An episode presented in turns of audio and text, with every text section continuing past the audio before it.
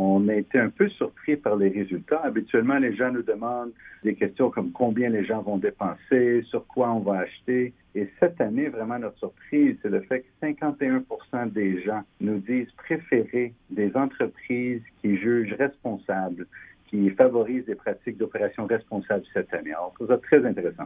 Quand on parle d'opération responsable de la part des entreprises, de quoi s'agit-il concrètement? Ça peut être des exemples très simples comme euh, des différents types d'emballage. Même on va jusqu'à recommander à certains de nos clients pas d'emballage du tout. Alors on pense qu'on va avoir une grosse tendance en 2020, 2021 pour des compagnies qui vont réajuster toute leur chaîne d'approvisionnement pour envoyer des produits sans emballage.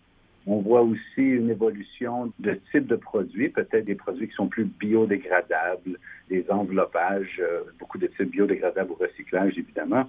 On a une tendance aussi sur euh, une éducation, sur une transparence en termes d'étiquette, d'où nos produits viennent, quels sont les, produits de fabrication, même le procédé de fabrication qui est impliqué dans la création de certains produits. Et dans quelle province ou dans quel territoire canadien cette tendance-là est-elle plus élevée? C'est une très bonne question. Étonnamment pour nous, c'était assez égal à travers le Canada. On pensait voir une petite différence entre le Québec et peut-être l'Ouest canadien. C'est pas ce qu'on voit avec nos résultats. La seule différence qu'on a trouvée qui était, euh, je dirais, un peu plus remarquable, c'est le fait que les Québécois vont dépenser un peu plus cette année comparativement au reste du Canada en termes d'augmentation de dépenses, principalement à cause que l'économie au Québec euh, est en bonne croissance en 2019.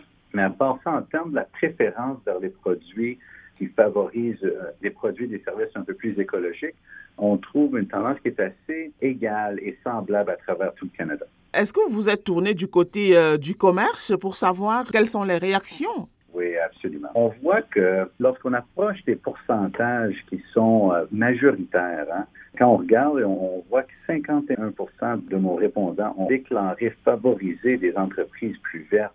On commence à parler de tendances qui sont non réversibles. En anglais, des fois, on appelle ça un tipping point et on pense qu'on est arrivé là. Les commerçants au Québec, comme dans le reste du Canada, vraiment portent très attention. On pense que à partir de 2019, on va voir les commerçants en détail vraiment s'adapter et changer de façon des deux côtés, du côté merchandising, le design des produits, mais aussi de l'approche avec laquelle les produits sont apportés sur le marché. Les deux aspects sont aussi importants pour les consommateurs dans le futur.